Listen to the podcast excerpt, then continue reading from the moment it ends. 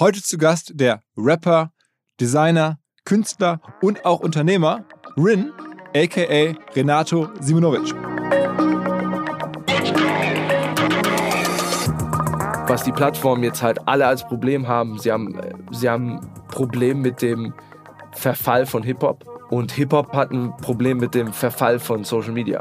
Ich fand, also, also Drop-System fanden wir dann auch lame und haben uns auch davon verabschiedet. Ich finde es auch einfach so für die Brand einfach nicht cool. Dieses ewige Aufeinander rumgehopse an unnötigen Kollaborationen, wo, wo kein Faden zueinander führt, wo man einfach nur merkt, okay, alte Brand, alte große etablierte Brand will irgendwas mit irgendwas Jungen machen. Keiner im Vorstand hat Plan, was da passiert. Keiner hat Plan, was die da überhaupt machen, diese junge Brands oder diese jungen Creator. Es, werden, es geht einfach nur darum, ah, okay, die haben coole Social Media Zahlen, äh, die sind irgendwie jung, irgendwie urban. Let's go! Go, go! Herzlich willkommen beim OMR Podcast mit Philipp Westermeier.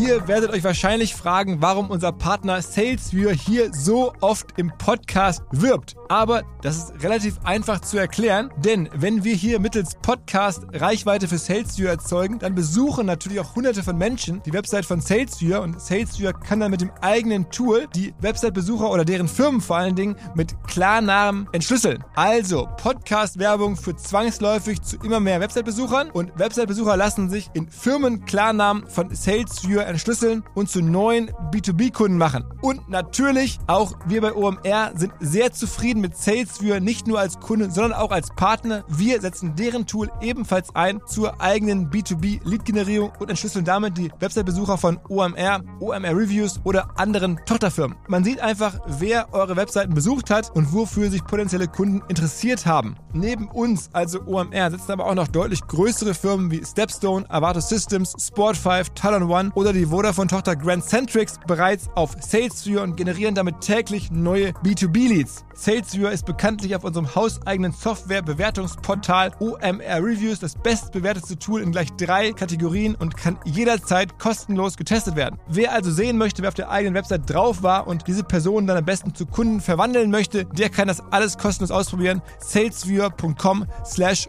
OMR. Zurück zum Podcast.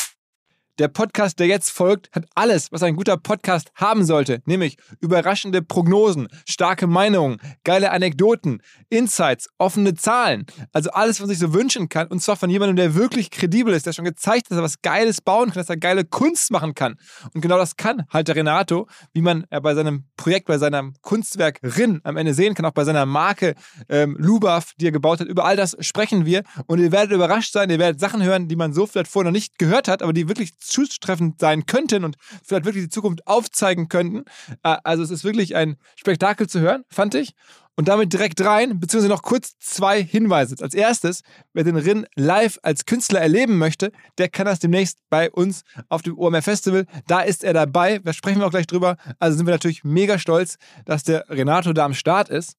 Und zweitens, wir haben ein neues Podcast-Format, das vielleicht ganz gut passt, weil auch am Eingang des Podcasts mit Renato sprechen wir über Migration. Wir haben jetzt ein neues Format, wo wir einen heute 22-jährigen, damals 15-jährigen Syrer ähm, sprechen und der uns über seine Fluchtgeschichte erzählt als Storytelling-Format. Natürlich eine wahre Geschichte, die jetzt in Deutschland lebt. Das haben wir alles nachgezeichnet. Zum ersten Mal, dass wir hier mit Podstars, mit OMR so ein großes Storytelling-Projekt machen. Aktuell in allen Charts, auf allen Plattformen zu finden. Ansonsten einfach in den Podcast-Playern nach Bassam suchen. Da ist dieses neue Werk von uns zu finden. Ich hoffe, es gefällt euch. Es ist was ganz anderes als der OMR-Podcast, aber könnte auch passen. In dem Sinne, jetzt erstmal rein ins Gespräch mit Renato. Herzlich willkommen, Rin oder Renato. Moin, Renato.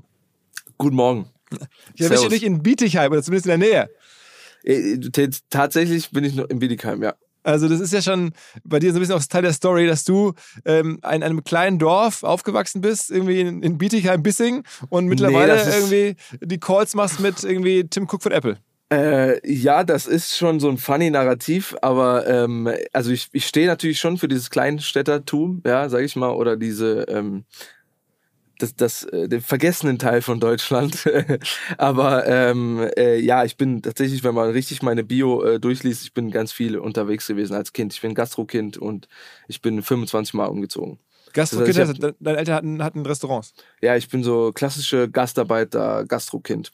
Also, ne, ich bin äh, 100% Jugo. Meine Mama, ka, äh, meine Mama kam im Krieg, mein Vater kam als unter den letzten Gastarbeitern hierher. Und dann kann man 70ern. auch sich angucken, dass diese Restaurants, oder hast du zumindest irgendwann mal gepostet, die haben jetzt auch nicht so gut funktioniert. Also es war jetzt nicht so, dass deine Eltern da mit den äh, äh, Restaurants sehr viel Erfolg gehabt hätten.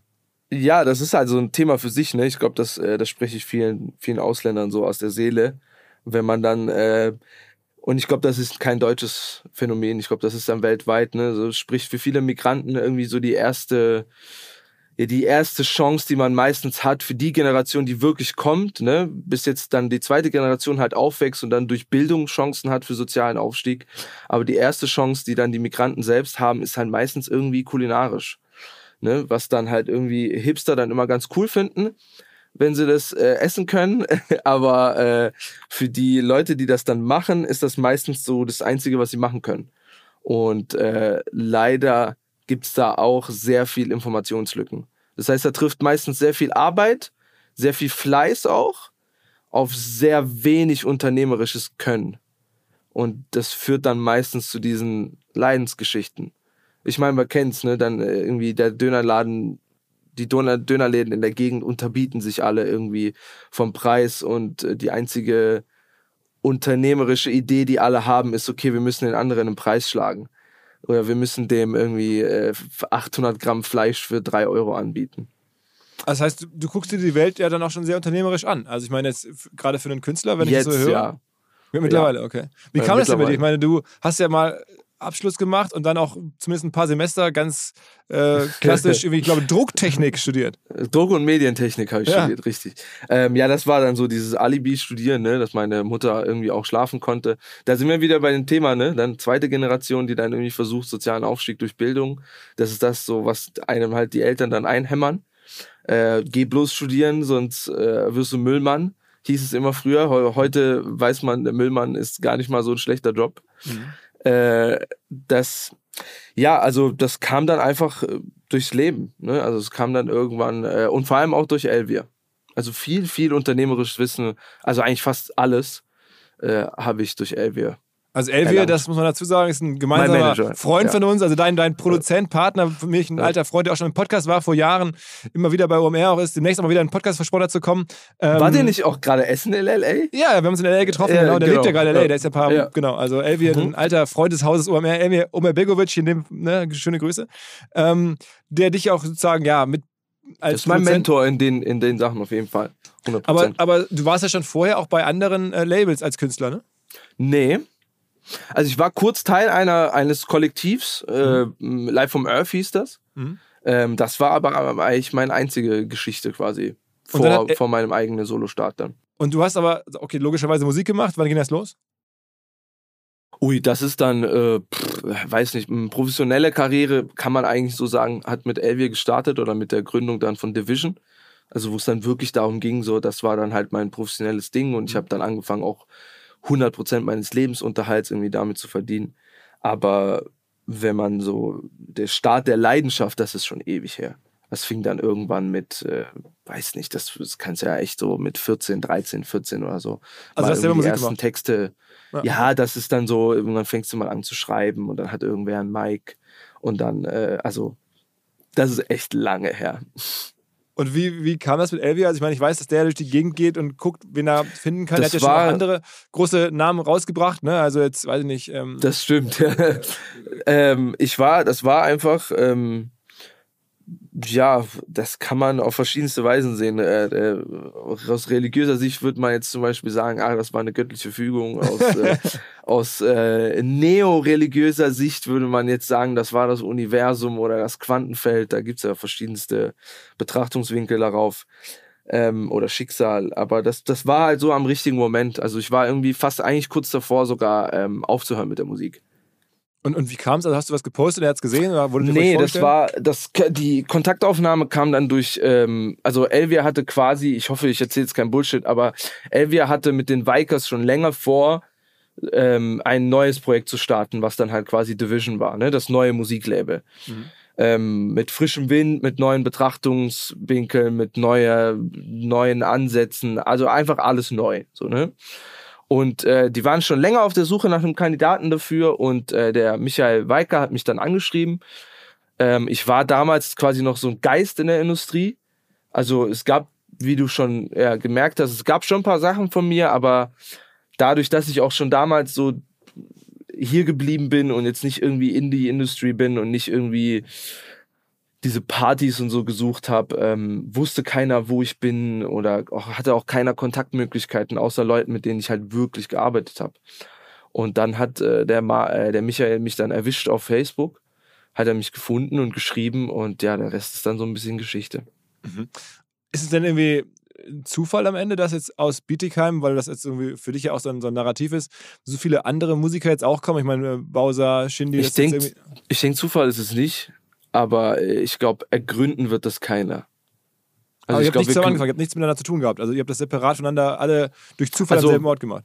Genau, also wir haben natürlich, hat jeder von uns äh, Schnittmengen, also Bowser zum Beispiel äh, ist ein Kindheitsfreund von mir, also seit über zehn Jahren. Wir haben auch äh, zusammen äh, in der Zeitarbeit hier in der Linolfabrik äh, gemacht. Er viel länger als ich. So, also ich, ich hatte auch die verkackte Maschine. Er war an der guten, ich war an Kalander 1, äh, das war die schnellste Maschine mit den hier, keine Ahnung wie viel Grad Dampfwalzen. Äh, und äh, ja, also da haben wir Schnittmengen und ich hatte auch meine Schnittmengen mit Shindy. Wir haben auch äh, schon ein paar Mal zusammengearbeitet und ähm, also wir haben schon alle unsere äh, Wege gekreuzt, mal länger, mal kürzer. Aber im Endeffekt hat jeder von uns seine Karriere komplett unabhängig vom anderen gestartet und auch etabliert. Und das ist schon wahnsinnig, wenn man mal so überlegt. Und wie geht heute seine Karriere los? Also ich meine, du hast Elvi kennengelernt, der weiß, wie man sowas macht. Der ist am Ende Produzent, Das ist Unternehmer. nicht im mehr Space. heute. Also das ist schon sechs Jahre her jetzt, ne? Also ist schon wieder anders. äh, Das ist schon wieder anders. Das ist schon, also das ist sechs Jahre in der heutigen Zeit. Das ist, keine Ahnung, sechs äh, Jahrzehnte. Also das ist aber wie war es denn damals? Also du hast irgendwann war dann durch Zufall irgendwie ein, ein Song Ja, so man hat stark sich- oder? Ja, also das, äh, ich hatte, genau, wir haben äh, in diesem Kontext von Life on Earth bisschen Musik äh, äh, rausgehauen. Ich habe da eine kleine EP damals rausgehauen. Ähm, ich weiß gar nicht, wie stark die war. Ich glaube, das waren acht Songs oder so. Ähm, und dann hatten wir so ein bisschen Szene-Hype. Wir waren so der Feuilleton-Liebling damals. Also vor allem auch Julian gegolten, also Young Huren. Damals mein Partner. Und ähm, also das war auch der Grund des Zusammenkommens quasi. Das war äh, die, die Initialzündung war die Freundschaft zwischen mir und ihm. Ähm, das hat dann deswegen bin ich diesem Movement dann gejoint. Und äh, das war dann so, die, dann war irgendwann so, okay, wie, wie könnte es jetzt weitergehen? Ich habe gemerkt, hm, dieses Musikding, das könnte was werden. Und ich habe dann aber nachgedacht und war so, okay, was jetzt als irgendwie logische Entscheidung, damals aber gar nicht so logisch war, ähm, ich stand so vor der Entscheidung, war so, okay, wir hatten irgendwie einen Hype, aber ich war so, hm, bin ich jetzt erfolgreich, weil ich Teil dieses Hypes bin oder bin ich erfolgreich, weil ich das gut mache, was ich da mache? Und diese Frage habe ich mir gestellt und habe dann quasi, ohne zu wissen, was die Zukunft gibt, mich von diesem Movement verabschiedet. Mhm. Und habe gesagt, so, ich könnte nicht damit leben, äh, nicht zu wissen, ob das mir geschuldet war oder ob ich einfach nur Glück gehabt habe, zur richtigen Zeit der richtigen Crew irgendwie beizustoßen. Und auf das, was ich quasi vorhin gesagt habe, war dann so eher so, vielleicht lasse ich das auch einfach mit der Mucke. Vielleicht gehe ich erstmal jetzt ein bisschen zurück an die Uni und guck mal, was damit äh, nebenher so passiert. Und dann kam halt diese Nachricht von Michael und dann habe ich mich mit Elvia getroffen und das war dann Match made in heaven. Wirklich so. Das war halt innerhalb von zwei Sekunden, wirklich zwei Sekunden, wusste ich so, wussten wir beide so, okay, wir haben genau, genau dieselbe Vision, genau dieselben Wünsche, genau dieselben Probleme mit dem, was gerade abgeht. Und ähm, in der Musikindustrie ist ja dadurch, dass Elvia auch schon so erfolgreich war, haben die meisten so eine Idee gehabt, dass Elvia mich gelockt hätte mit dem Koffer voll Geld, so, ne? Was äh, überhaupt nicht der Fall war. Sondern er hat mich äh, gelockt mit, äh, er hat an mich geglaubt. Und äh, er hat auch, äh, wir haben dieselbe Vision gehabt. Das war das Allerwichtigste zu dem Zeitpunkt. Und das war der Grund, warum das dann auch funktioniert hat. So, Aber wie hat man es dann groß tadellos. bekommen? Also ich meine, mittlerweile, ich Ja, das ist dann, das ist also das. äh, Ich glaube, das könnte, also ich kann es dir aus künstlerischer Sicht sagen und ich kann es dir so erklären mit den Metriken, wie ich sie verstanden habe. Aber ich glaube, das wäre, das wäre interessanter, wenn du das Elvier fragst, wenn du ihn in den Kommt, äh, kommt, Podcast kommt. bekommst. Aber das heißt, du hast irgendwie am Ende einfach Musik released oder, oder, oder Songs rausgebracht und da haben sich dann irgendwie bei Spotify immer mehr Hörer angesammelt. Also ich meine, wenn du es so ganz stupide von außen betrachtest, ja. und hast du viel live gemacht? Also ich meine, live ist ja bei dir schon Ja, relativ sind- besonders. tausende Dynamiken, die da mitgespielt haben, äh, teilweise gesteuert und teilweise nicht gesteuert. Aber ähm, heutzutage, so nach sechs Jahren, weiß man auch, oder weiß ich inzwischen auch, vieles davon ist gar nicht so in deiner Hand, obwohl man das denkt. Äh, ich glaube, das ist das ist auch ein Problem für viele Künstler, wenn man so lernen muss, dass gerade in diesem Kunstbereich ist vieles gar nicht so arg in deiner Hand, wie du es denkst. Also natürlich, es heißt Musikgeschäft. Und das hat Pharrell in einem Interview ganz gut auf den Punkt gebracht. Es ist 50% Musik und 50% Geschäft. und das, das ist einfach so. Das muss man sich auch klar machen, falls man da irgendwie vorhat, lange am Start zu sein. So, ne? Das heißt, man muss auch sich so an grundsätzliche unternehmerische Regeln halten. Äh, was echt schwierig ist für viele. Sag mal, was sind da so deine Top 2, 3 Regeln? Finanzen im Griff, Top 1. Mhm. Definitiv. Man muss seine Finanzen zwei? im Griff haben.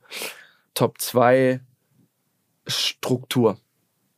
Selbst Mhm. Kunst machen braucht Struktur. Also natürlich kannst du, du kannst Kunst nicht fassen. Du kannst auch, es gibt keine Garantie. Es ist nicht, es ist nicht Sport, es ist nicht messbar. So, natürlich gibt es jetzt Metriken in der Welt, wo man jetzt messen kann, ob ein Song erfolgreich ist oder nicht, aber du kannst trotzdem nicht messen. Es gibt Songs, die keine große Masse erreicht haben, aber einer einzelnen Person die Welt bedeuten. Das heißt, so Kunst ist nicht so krass messbar, wie es zum Beispiel Sport oder so wäre. Aber du brauchst Struktur, definitiv. Also du kannst mit Struktur gibt es keine Garantie, aber du kannst die Wahrscheinlichkeit erhöhen, dass du diese Momente, wie du sie kommerziell haben willst, mit höherer Wahrscheinlichkeit einfangen kannst. Und gibt es einen Top 3? Nee, ich glaube, das waren die zwei. Aber ich meine, es gibt ja so ein paar, ähm, sagen wir mal, Mechaniken, von denen ich dachte, dass sie eigentlich total wichtig sind für das heutige Musikgeschäft. Zum Beispiel Musiker in deiner Generation, deinem Genre müssen groß sein bei Social Media, müssen da relevant sein. Habe ich bei Bones gelernt, ne, bei Straßenbahn, super krasses Insta-Game, richtig ähm, große Reichweiten. Dann habe ich mir das bei dir angeschaut und festgestellt, du machst bei Instagram relativ wenig. Du hast irgendwie auch einen Vergleich für deinen Erfolg, kleinen Account. Ich glaube, dir folgen 400.000 Leute. Das ist natürlich viel, aber jetzt für Es jemanden, der. sind 700, aber ja. Oh, okay, okay, aber trotzdem, es ist immer noch, erschien mir wenig. Also für jemanden in deinem Alter Ja, und der ja, die Hallen voll ja. macht, ist es einfach wenig. Und du hast irgendwie, weiß ich nicht, irgendwie 30 Posts oder so. Ähm, weiß ich nicht, das habe ich halt schon anders erlebt. auch immer wieder. Warum, Ähm, warum ist das so? Warum machst du da nicht so viel? Naja, also was du meinst, ist ja erstmal, soziale Medien ist ja einfach nur ein Tool, wie es halt früher irgendwie, ja, die Zeitung war oder das Fernsehen oder so, ist halt einfach Medien in Überbegriff so, ne? Das hat sich halt jetzt gechanged. Ähm, und jetzt ist es halt soziale Medien, aber ähm, genauso wie es im Unternehmertum ist, ähm, du kannst natürlich eine Firma straight auf Social Media bauen, äh, was finde ich aber ein wackeliges Thema ist, weil irgendwie ein ganzes Konstrukt irgendwie aufzubauen auf zeitgeistigen Dynamiken der derzeitigen Medienlandschaft ist irgendwie ein bisschen zu wackelig. Also das kann ein super Tool sein, um etwas irgendwie nach oben zu bringen oder äh, Visibility zu erschaffen. Aber im Grunde genommen, wie du schon siehst, ne, also ich habe keine Ahnung, wenn ich jetzt den Vorhang hier runterklapp, sitzen da irgendwie fast 30 goldene Schallplatten. Äh, wir haben, keine Ahnung, ich habe jedes Live-Festival geheadlined in Deutschland, was es gibt. Ich habe jede Halle ausverkauft in Deutschland, die es gibt. Ähm, und ich habe aber nicht mal eine Million Follower auf Instagram. Aber ärgert dich ich das nicht? mein- Ich meine, Ist es, Nee, aber ist es nicht absolut Business-Sicht nicht. falsch? Äh, wie meinst du? Aber ist es nicht aus Business-Sicht falsch? Also ich meine, müsste nee, man nicht sagen, Absolut nicht. Nee, Nee? also, äh, nee, gar nicht. Äh, Gerade eher heutzutage finde ich sogar gar nicht mehr so wichtig, weil Social Media nur noch so ein riesiger Werbeplatz geworden ist. Ich glaube, der Trend wird sich auch äh, komplett umkehren. Also ich, die, wenn, wenn man sich die Trends anguckt in den letzten Jahren, gerade im Hip-Hop, also in Deutschland ist es noch nicht so angekommen, aber im US-Hip-Hop hast du kaum noch Künstler, die, also die kulturell wichtigsten und erfolgreichsten Künstler sind kaum auf Social Media unterwegs. Also Wirklich? nimmst du einen Tyler, the Creator, ähm, hat auch fürchterlich, also wenn du den vergleichst mit einem Account von Drake oder so, äh, wirst du genau auf die gleiche Dinge kommen. Das ist ein super kleiner Account. Playboy Cardi, der von Rolling Stones zum wichtigsten Album des Jahres erklärt wurde, hat gar keinen Post auf Social Media und postet, glaube ich, viermal oder so im Jahr. Also das ist dann so eine, das ist eine ziemlich altbackene Betrachtung so. Ich glaube auch Das ist ja mal ein krasser kulturelle- Insight hier. Das, also hätte ich genau anders wahrgenommen, dass einfach die Nee. großen Erfolge kommen mit den großen Reichweiten. Ja, aber guck mal, das ist das Problem. Du verwechselst, du verwechselst Erfolg mit Visibility. Und das ist das Problem, was viele machen heutzutage. Also viele, viele, auch sei es Unternehmen, sei es, sei es im Entertainment-Bereich oder im anderen Bereich, alle sind so ein bisschen gelähmt von Visibility. Und alle sind so, Visibility gleich Erfolg. Und das ist halt meistens nicht der Fall, weil kulturelle kulturelle Wichtigkeit kannst du nicht einfach in, in Visibility umrechnen. Das stimmt ja so nicht. Äh, das hat auch noch nie so gestimmt. Selbst in Zeiten vor Social Media gab es irgendwie Künstler, die nicht täglich, also das würdest du, würdest du jetzt, wenn du jetzt zurück, zurückgehen würdest in die, keine Ahnung, 60er, würdest du sagen, dass der Künstler in den, der die meisten Skandale hat, der erfolgreichste ist? Würdest du ja auch nicht sagen. Dennoch versucht man es aber auch in der heutigen Zeit genauso umzurechnen. Zu sagen, und der, der am meisten irgendwie Visibility hat, ist der erfolgreichste. Und ich glaube, das wird ganz vielen krass, ganz viele werden krass auf die Fresse fliegen mit diesem Denken, weil ich glaube auch Instagram jetzt erstmal als Plattform ist tot, zumindest für jüngere Generationen. Also wenn du jetzt irgendwie unter 18 erreichen willst, wirst du nichts mehr auf Instagram reißen können. Da gibt's auch kaum irgendwie Creator, die dann noch neu entstehen oder so. Ne? Da ist dann alles Alle- TikTok, oder was? genau, jetzt alles TikTok und auf TikTok geht's halt um viel organischere Dinge.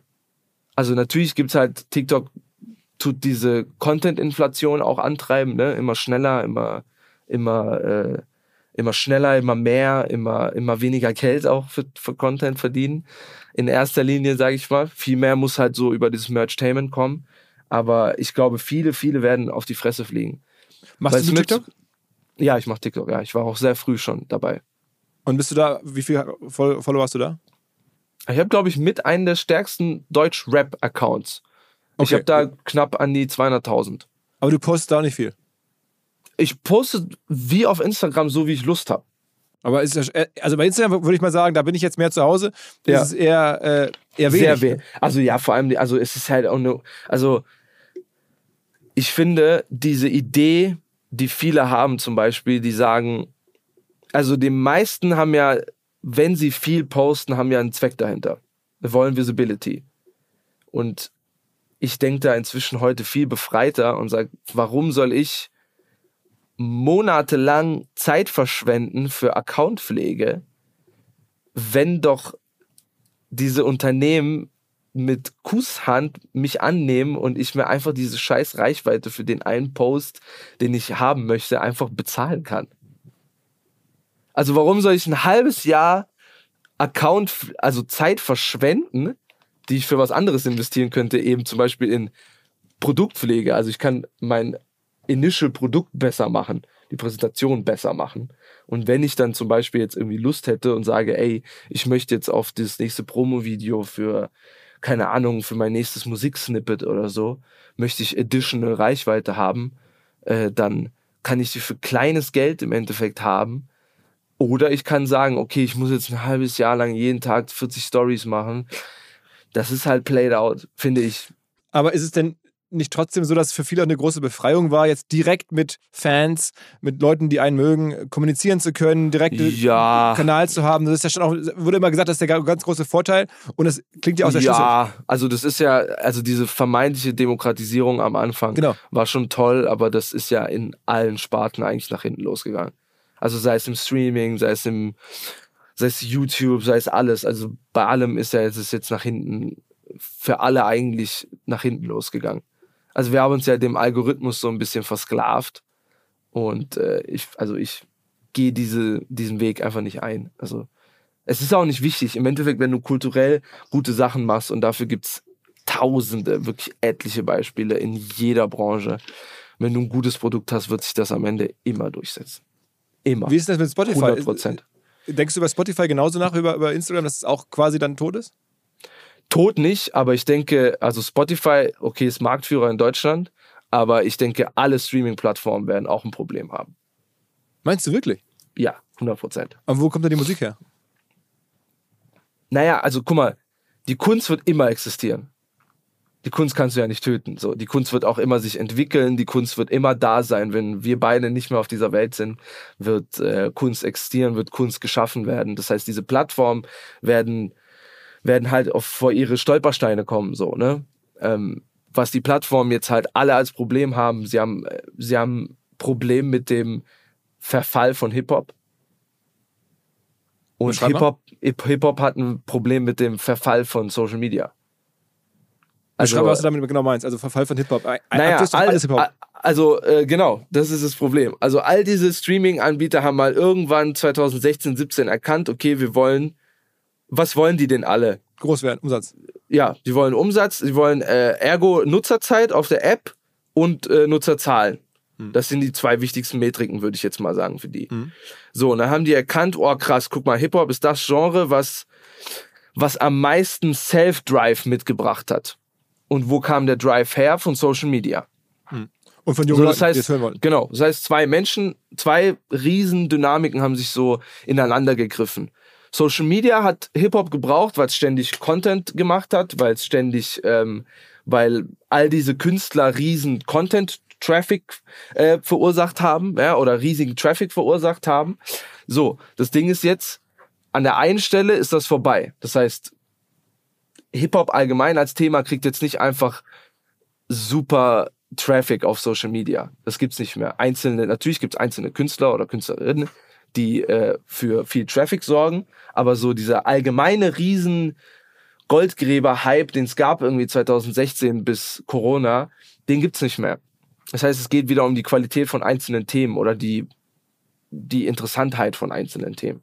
Glaubst du, es gibt eine Musik nach Hip-Hop quasi, die man schon sehen ja, kann? Also, definitiv. Die man sehen kann nicht, aber ich glaube, vielleicht entweder wird sich Hip-Hop halt nochmal entwickeln oder es wird halt abgelöst werden von irgendetwas.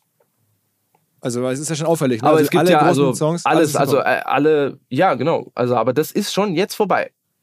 Also in allen Metriken kannst du dir das angucken, bis teilweise 50, 60 Prozent in den, äh, in den totalen Zahlen Einbruch. Und meinst du, war das siehst ja auch auf, auf Instagram. Also, ich meine, dass Instagram ein Riesenproblem mit TikTok hat, das ist ja auch kein, da muss jetzt kein Wahrsager sein, da bist du jetzt kein Whistleblower, Alter. aber, aber wie war das denn mit, also war das einfach jetzt overhyped und es haben jetzt einfach die Leute da, oder die davon Ja, genug? teilweise, Oder? ne? Also alle haben halt irgendwie geguckt, dass sie ihr Ding pushen. Es kam kaum mehr Kuration. Es kam kaum äh, kulturelle Kuration. Äh, alle Streaming-Anbieter haben sich halt auf Hip-Hop gesetzt, haben gesagt, okay, die Main-Playlisten waren alle Hip-Hop, die meisten, die aktivsten Playlisten sind Hip-Hop. So, und jetzt, wo Hip-Hop halt nicht mehr cool ist, fehlen denen halt allen die Tools für. Also es gibt ja Musik außerhalb von Hip-Hop. So, und man hat ja das Problem ist, mit diesem Streaming-Modell hat man halt allen anderen die Luft genommen. Und ich sage das, obwohl ich von diesem Hype komplett mit profitiert habe. Also ich habe diese Golden Age Hip-Hop und Golden Age Streaming komplett mitgenommen. Ne? Also das nur Aber mal glaubst so, du, um dass das das Golden Age schon vorbei ist? Ich meine, definitiv. Ja, also ja, ja, also für Hip-Hop, ja. Und ich, ich glaube auch, wenn man jetzt in zehn Jahren spricht, werden auch viele Streaming-Anbieter, ich glaube, für viele wird sich das nicht mehr rentieren einfach. Also Elvier zum Beispiel, der, als ich den in L.A. getroffen habe, der hat mir jetzt seine neuen Songs gezeigt. Der hat jetzt so neue, so Singer-Songwriter-Künstler, Genau. so ein bisschen so Schmuse-Songs fast schon.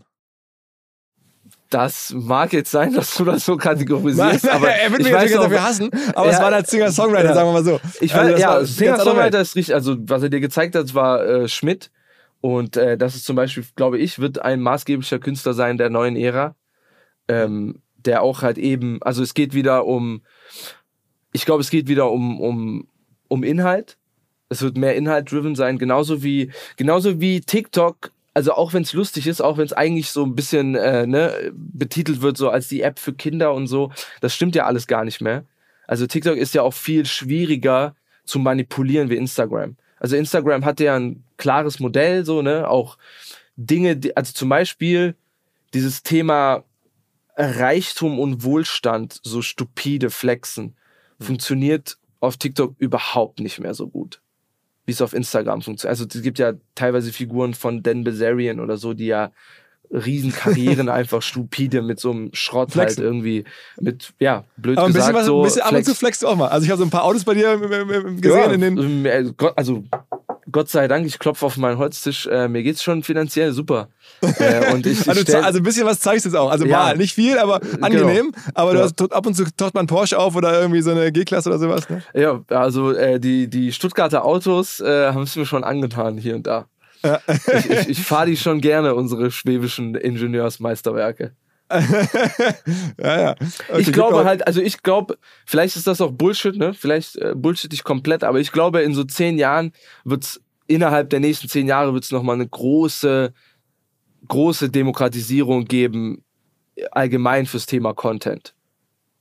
Also ich glaube, irgendwann wird so eine, ich glaube, irgendwann wird so, und ich bin jetzt kein riesiger Krypto-Fan oder so, ne? Aber ich glaube, irgendwann wird's basierend auf der Blockchain irgendeine Möglichkeit geben, halt einfach unkuratiert einfach Content hochzuladen und den, den Vertrag direkt mit dem Nutzer einzugehen. Weil im Endeffekt siehst du das ja auch in vielen anderen Branchen schon. Also wenn wir jetzt sprechen wir zum Beispiel mit, über die Modebranche, da kenne ich mich Ja, ziemlich ja, das au- Label, ne? auch Luba- gut aus, so, ne? Also, Also- erstmal als Konsument und dann jetzt auch als äh, Verteiler, ja, oder als, Äh, als, äh, ja, als. Designer. Du, hast- bist Ja, du, du hast dann, ja, oder? Ja, also ich bin auch mit der Designer noch. Ich hoffe, das kann ich bald aufhören und das äh, abgeben. Ähm, da geht's ja auch in die Richtung. Also es gibt natürlich A, einmal diese Online-Mega-Retailer, wie du sie kennst, ne? irgendwie Farfetch und so, die werden auch immer größer und das werden immer heftigere Konglomerate. Aber auf der anderen Seite wird's auch immer nischiger. Äh, und immer, immer, also die Menschen wollen diese Kuration und wollen diese kleinen, nischigen Welten. Und da geht's halt eigentlich nur noch um, um Direct-to-Customer.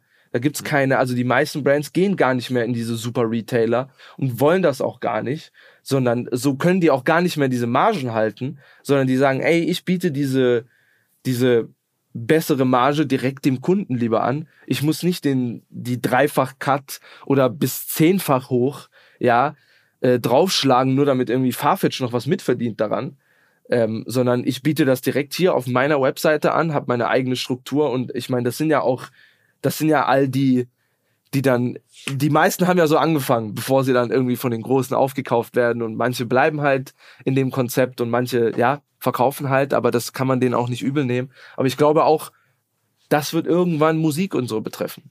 Aber ist es denn nicht trotzdem so, du, du brauchst ja irgendwie so in der Marketing-Fachsprache so die Touchpoints. Also wenn das, du was Geiles machst Ja. und es sieht keiner, dann bringt es dir ja auch nichts. Also ich meine, du musst ja schon äh, sozusagen irgendwie eine Möglichkeit finden, dass du Leute auf deine Sachen aufmerksam machst. Und da war jetzt der Social Media so ein Tool und dann ähm, sind natürlich große Kooperationen mit Farfetch auch ein Tool, weil du quasi in deren Distributionskanal irgendwie drin liegst und da irgendwie von denen sichtbar gemacht wirst. Ähm, wie willst du es schaffen alleine? Ohne Social Media, ohne große Partner? Also was heißt hier ohne Social Media? Also du kannst ja Social Media als, als Tool nutzen, so, ne? Das heißt ja nicht, dass du den, dass du dieser ähm, Aufmerksamkeitsökonomie halt irgendwie äh, Sklave sein musst, dass du dich da jetzt irgendwie, es gibt ja auch andere Wege auf Social Media irgendwie zu performen, durch guten Content und so. Und also es gibt ja von Mode bis Entertainment etliche Beispiele dafür, die gut performen oder da ihr Sprachrohr finden und halt nicht einfach 24 Stunden alles mit Bullshit zufluten. so, also es gibt ja nicht nur schwarz und weiß, so, ne? Es gibt diese goldene Mitte und ich glaube, äh, das äh, wird, ich glaube, das wird eher interessant werden die nächsten Jahre. Ich glaube, dafür wird es auch mehr Aufmerksamkeit geben für echte, organische, coole Inhalte. Und, Was man bei äh, dir ja auch sieht, ist, vielleicht passt es auch dazu ganz gut, dass während jetzt ja in den letzten Jahren alle versucht haben, so permanent neue Songs rauszubringen oder irgendwie so einen Song ja teilweise immer weiter zu aktualisieren, schon fast, um irgendwie immer in den Playlists äh, zu profitieren oder halt so ein bisschen diese ganze Spotify-Ökonomie äh, zu hacken. Ähm, äh, hast, scheinst du noch so, so auf Platte zu sein. Also du bringst irgendwie Platten raus und dann irgendwie sind da irgendwie, weiß ich nicht, 12, 13 Songs drauf und dann kommt wieder nichts und dann kommt wieder eine neue Platte. Also es ist so ein bisschen schon fast antiquiert, könnte man fast sagen. Naja, gut, das Album ist noch nicht ausgestorben. Ich denke, es, es wird sich aber verändern. Das ist mir auch bewusst. Aber also erstmal, klar, ich bin ein Albumartist. Ähm, erstmal, weil ich auch ein Albumkonsument bin. Ne?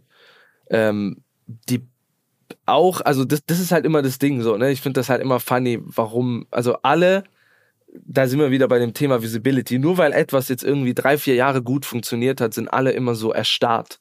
Also sie können sich keine andere Realität mehr vorstellen.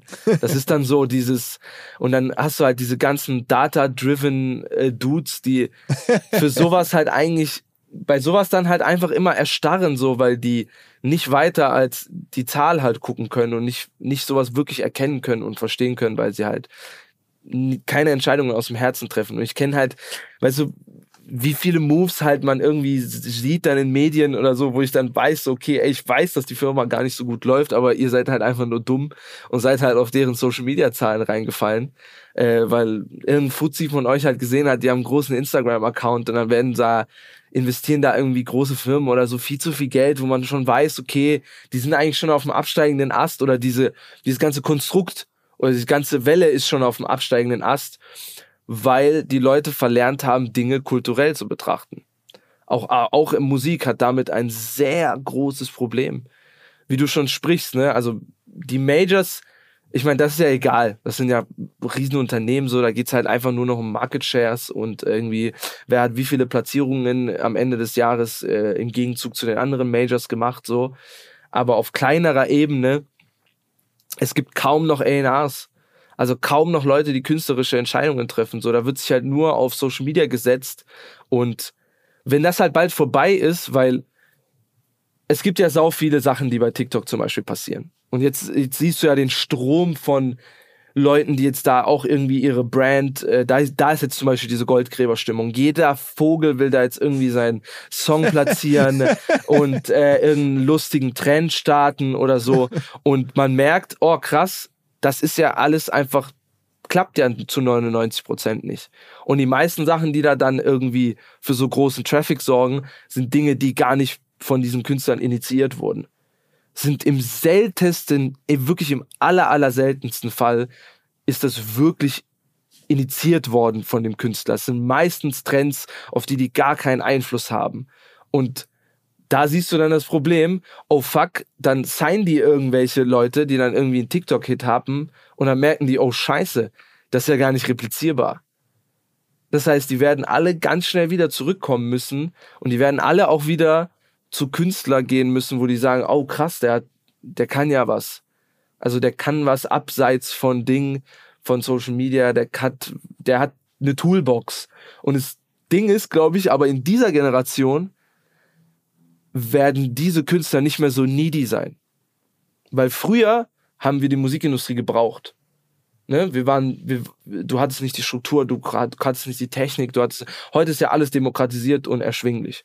Du kannst heute mit 1000 Euro Welthits produzieren. Gla- Glaubst du, dass es noch möglich ist, so, so Musikkarrieren zu machen, wo du jetzt die nächsten zwei, drei Jahrzehnte weiter so diese Relevanz hast, wie, wie heute?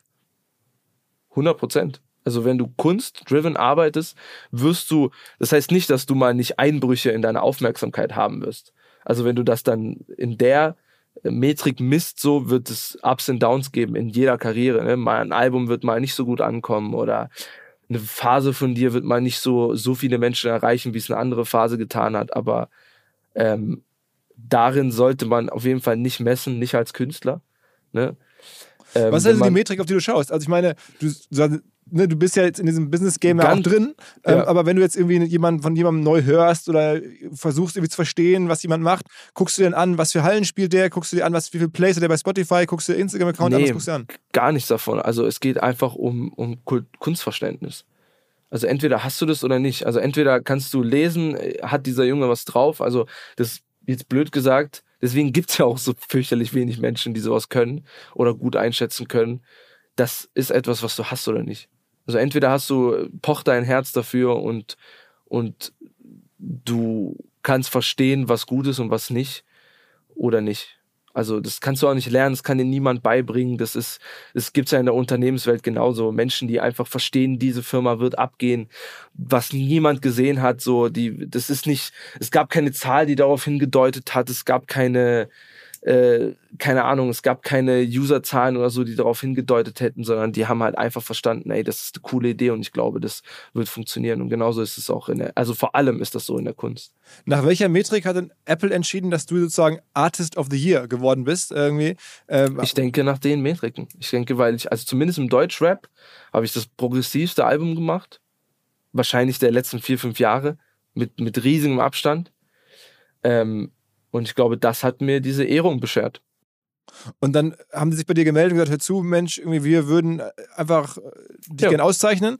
Und Ja. zu der Auszeichnung gehört dann auch dazu, dass du dann mal irgendwie mit dem Tim Cook, also dem CEO von Apple, mal einen Nee, das Call kam machst dann im. Nachhinein. Also ich, intern hast du dann halt quasi das Ding bekommen, wo Bescheid gesagt, hey, wir würden, also du bist unser Artist of the Year und dann gibt's halt äh, Produktion und so dafür und dann äh, irgendwann später habe ich dann die Nachricht bekommen, hey, im Zuge dessen äh, haben wir noch eine kleine Überraschung, dich hast du dann nächste Woche Zeit. Äh, äh, Tim Cook würde sich gerne mit dir unterhalten. Also war das Artist of the Year bezogen auf Europa oder auf Deutschland oder auf den Weltmarkt oder auf, auf was? Auf Deutschland. Okay. Und dann hast du mit Tim, was hast du mit Tim Cook so geredet? Äh, wir haben uns ein bisschen über Mark Zuckerberg lustig gemacht tatsächlich, weil ich wollte das Okay. wissen. Ich wollte, ich wollte so, also ich weiß natürlich, das ist ein eiskalter Profi und er hat natürlich nichts gesagt, wo, wo man ihn belangen könnte. Aber ich habe in seinem, ich habe einen Witz über Mark Zuckerberg gerissen. Äh, ich habe vergessen leider welche, aber ich habe noch die Aufnahme. ähm, und er hat von Herzen darüber gelacht. Okay. Du hast gemerkt, so, ne, das war kein Professional, so, du hast gemerkt, ich habe direkt hier reingetroffen und ich habe gemerkt, okay, da, da liegt Spannung in der Luft. Und ich habe ihm, ich habe ihm tatsächlich äh, gedankt für diese Privacy-Themen, die ich super wichtig finde, die Apple voranbringt. Natürlich gibt es auch Insider, ähm, die viel mehr Wissen haben als ich darüber und die sagen, dass selbst das irgendwie auch Lücken hat und so weiter und das nicht perfekt ist. Aber ich finde es durchaus schon nice, dass man über sowas inzwischen heute spricht und jetzt irgendwie auch, man merkt irgendwie, dass man äh, nicht nur so eine Datenfabrik ist und dass das auch schon schützenswert ist. Du, du klingst manchmal so ein bisschen so fast schon wie so ein, so ein, so ein Digital-Skeptiker, Kritiker, eher so ein bisschen so Digital-Pessimist. Vielleicht, ein paar Dinge, ja. Also du, ich liebe auch viele, viele Dynamiken und ich, ich finde auch Social Media ist ein toller Ort, da können tolle Sachen passieren. Ich finde einfach nur lustig, dass teilweise Menschen, die echt lange in so Industrien unterwegs sind, halt so schockiert sind von Zahlen. Also wenn, wenn du mal Zahlen wegrechnest und einfach mal irgendwie zurückgehst auf irgendwie dein Unterbewusstsein oder so, jetzt nicht irgendwie um wannabe spirituell oder so wirken zu wollen, äh, soll er jetzt irgendwie religiös oder so sein, sondern einfach mal zurück auf dein Bewusstsein und mal kurz checkst so, wie finde ich das? Ist das cool? Gibt mir das was? Also gibt, gibt mir das was hier drin? So gibt mir das irgendeine künstlerische oder Erfüllung? Freut mich das oder es kann ja auch negative Emotionen auslösen oder macht mich das wütend oder ängstlich oder so. Ähm, aber löst es irgendwelche wahren Emotionen aus? Und ich denke, da sollte man schon zurück. Das heißt nicht, dass du dich aus dem digitalen Markt verabschieden musst, aber äh, aus dem Herzen und aus der Seele so ein bisschen wieder drauf zu hören, ist, glaube ich, nicht schlecht.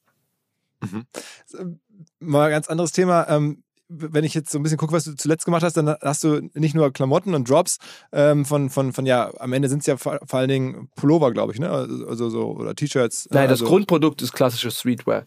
ja, Von, genau. äh, von, genau, von dem Baumwoll-Hoodie über, jetzt, also das, im Verlauf des Jahres wird unsere Palette, sage ich mal, erweitert, aber trotzdem im klassischen Streetwear-Rahmen bleiben. Und machst du auch irgendwann einen richtigen Shop oder machst du immer nur Drops? Wir haben uns verabschiedet seit mehr als letzten Jahr vom, vom Drop-System. Aber wenn ich, auf waren- die, wenn ich auf die Luba-Website gehe, da ist dann nur eine Adresse eintragen und der nächste Drop. Jetzt gerade, genau. Aber wir waren dreieinhalb Monate offline, äh, online. Wir haben jetzt einfach für zwei Wochen kurz äh, offline genommen und werden dann wahrscheinlich über das ganze Jahr dann wieder online bleiben. Das heißt, es- wird ein richtiges Klamottenlabel geben von dir dann. Ja, ja. Ich fand also, also Drop-System fanden wir dann auch lame und haben uns auch davon verabschiedet. Weil einfach. Ja, ist Leute nicht nachhaltig, ist nicht, ist nicht, also nicht nur nachhaltig im ökologischen Sinne, sondern ich finde es auch einfach so für die Brand einfach nicht cool. Ich finde, das ist kein, das ist, es stammt halt auch aus diesem, also viel, viel Streetwear und Hip-Hop ist ja auch so ein Thema, was so ineinander gegriffen hat. Und Streetwear hat sich auch viel von Hip-Hop-Promo-Dynamiken äh, bedient. Ne? Das heißt, äh, beide haben so gegenseitig von diesem riesen Hype profitiert und Genauso wie es dieses Frontload-Marketing gab im Hip-Hop. Dieses immer, also riesenlange Vorlaufzeiten, einfach so immer Snippets, Snippets, hypen, hypen, hypen und am besten Fall halt Klimax. Am Klimax kommt, erscheint das Produkt, der Song oder der Drop oder so. Und im, im Idealfall ist das irgendwie nach einer Woche alles schon vergessen. So, und ich glaube, dieses Modell ist an sich, glaube ich, für Fashion, für Hip-Hop, für alles tot. Das Auch ist- tot. Also, weil ich meine, das- davon reden ja noch alle. Definitiv. Ne? Also, Ja, weil die auch alle noch einfach, ja, Vögel sind und keine Ahnung haben. aber ich habe mir jetzt mal so erklärt, dass das irgendwie Nächstes Jahr werden die nicht mehr darüber reden. Also du Okay, wirst kein okay. Künstler, du wirst kein, also es gibt keinen einzigen, keinen einzigen Top 5 Hip-Hop-Song dieses Jahr, der mit dieser Metrik nach oben gekommen ist. Kein Aber einzigen. Sneaker zum Beispiel gibt es das noch, oder? Ja, aber das ist halt einfach eine alte Kultur und diese alte, die alte Käuferschaft ist halt damit sozialisiert und bleibt natürlich noch in diesem Verhaltensmuster. Aber Aber, es unter irgendwo logisch. 18 wird, du- wirst du keinen mehr auf dieses Modell irgendwie bekommen. Aber sag mal, ich habe mir das immer so erklärt, dass es funktioniert, weil es einfach so die Gegenbewegung zum Internet ist. Internet macht irgendwie alles immer verfügbar, 24-7 kannst du irgendwas shoppen und irgendwie alles ist immer, immer da. Und darauf hatten die Leute keinen Bock mehr oder wollten das irgendwie was Künstliche Ungewöhnliches haben. Verknappung, genau. Aber Genau, da es gab's ist halt nicht mehr Verknappung, ungewöhnlich. Es ist Genau. halt einfach nur noch ein Marketing-Tool. Die meisten lügen. Also 90% des Marktes benutzt es einfach nur noch als Marketing-Tool. Du hast ja jetzt auch so äh, große Konglomerate, die mit so einem Sold-Out-Scheiß spielen, was ja einfach Bullshit ist, sondern da werden einfach nur Kontingente freigeschaltet und dann wird halt einfach nur genauer bestellt. So, teilweise geht das ja auch äh, auf so Pre-Order nur noch und so. Ganz, also Yeezy Gap war zum, Yeezy Gap Balenciaga war jetzt zum Beispiel ein gutes Beispiel. Die sind jetzt knallhart einfach nur auf Pre-Order gegangen. Fear of God macht das schon ewig. Also ewig war das deren Modell nur Pre-Order. Was irgendwie noch cool ist. Aber ich glaube, für den Konsumenten ist das einfach Bullshit. Also ich habe keine Lust, irgendwie einen 800 Euro Pulli zu bezahlen, den ich dann erst in vier Monaten bekomme. Das heißt, es ist eigentlich im Endeffekt nur Abzocke. So meisten, in den meisten Fällen und auch dieses Sold-Out-Drop-Prinzip ist einfach nur Abzocke. Also die meisten Brands stellen einfach nur nach 10 Minuten ihren Drop offline. Aber das meine ich halt, diese meisten Corporate-Vögel haben halt keine Ahnung davon. Wobei es gibt ein paar, da, glaube ich halt schon. Also keine du- Ahnung davon. Die sind halt, die glauben das und dann sind die so, ja, das ist ein tolles Prinzip und dann liegt das in so einer Agentur, in einem Sheet und wenn dann so neue Brands irgendwie gelauncht werden, ist das so, wir gehen nach dem Prinzip und dann äh, äh, wollen wir und was dann in Wahrheit halt passiert ist, dass dann halt diese ganzen Zombie-Brands halt irgendwie erschaffen werden und dann wird halt irgendwie so ein kleines Kontingent bestellt, dann wird das irgendwie offline gestellt nach zehn Minuten und dann sieht man, und dann äh, ist, komischerweise wird dann nach zwei Tagen schon der Restock irgendwie äh, in Werbung gegeben. Hey Leute, der Restock ist in zwei Wochen, weil der Scheiß sich nicht verkauft hat. so. Wie, wie, wie kam es eigentlich zu deiner, deiner neuesten Kollabo im, im äh, Mit True Fruits? genau, Food-Bereich, Ja. wollte ich gerade sagen. Du machst jetzt ja auch Getränke mit True Fruits. Ich weiß ja, Also- dass der, der Marco von True Fruits ein enger Freund von Elvier. Wahrscheinlich Genau. irgendwie kam da die Connection, ne? Also unser Leitfaden ist erstmal, wir wollen grundsätzlich mit deutschen Unternehmen arbeiten, obwohl kein einziger, äh, kein einziger Gründer oder Teilhaber äh, einen deutschen Pass besitzt oder deutscher Herkunft ist, haben wir schon alle trotzdem so eine regionale Verbundenheit und ähm, oder ja für, für die eigene Region und ich bin, weil ich halt den Unterschied kenne, also ich habe quasi Verwandte, die mit mir in Deutschland geboren waren. Also alle meine Cousins und Cousinen, alle sind mit mir im gleichen Krankenhaus, teilweise im gleichen Zimmer wie ich geboren. Und alle mussten zurück nach dem Krieg. Und der einzige Unterschied ist, dass mein Vater halt ein, äh, kein Flüchtling war, sondern ein Gastarbeiter. Und dadurch hatte ich die Aufenthaltserlaubnis. Deswegen kenne ich den reellen Unterschied und bin ziemlich dankbar, hier aufgewachsen zu sein. Deswegen fühle ich auch so eine Verbundenheit zu Deutschland, auch wenn ich leider immer wieder auf so kleine Akzeptanzstolpersteine doch noch immer noch komme, so, ähm, habe ich trotzdem gelernt, die aber nicht zu überzubewerten und einfach durchweg dankbar zu sein, hier aufgewachsen sein zu dürfen. Aber du, und bist, du deswegen wirst dich nie wir als so, Deutsch bezeichnen? nee, also ich bin halt, ja, ich bin schon Deutscher mit Migrationshintergrund. Äh, auf jeden du, Fall. Du singst ja auch auf Deutsch und so, ne? Ich weiß schon deine, deine, deine Sprache irgendwo, ne? Ja, äh, ich habe also ich habe nicht die deutsche Staatsangehörigkeit, worüber ich mich echt mal kümmern sollte. Äh, ich bin einfach zu faul seit ein paar Jahren.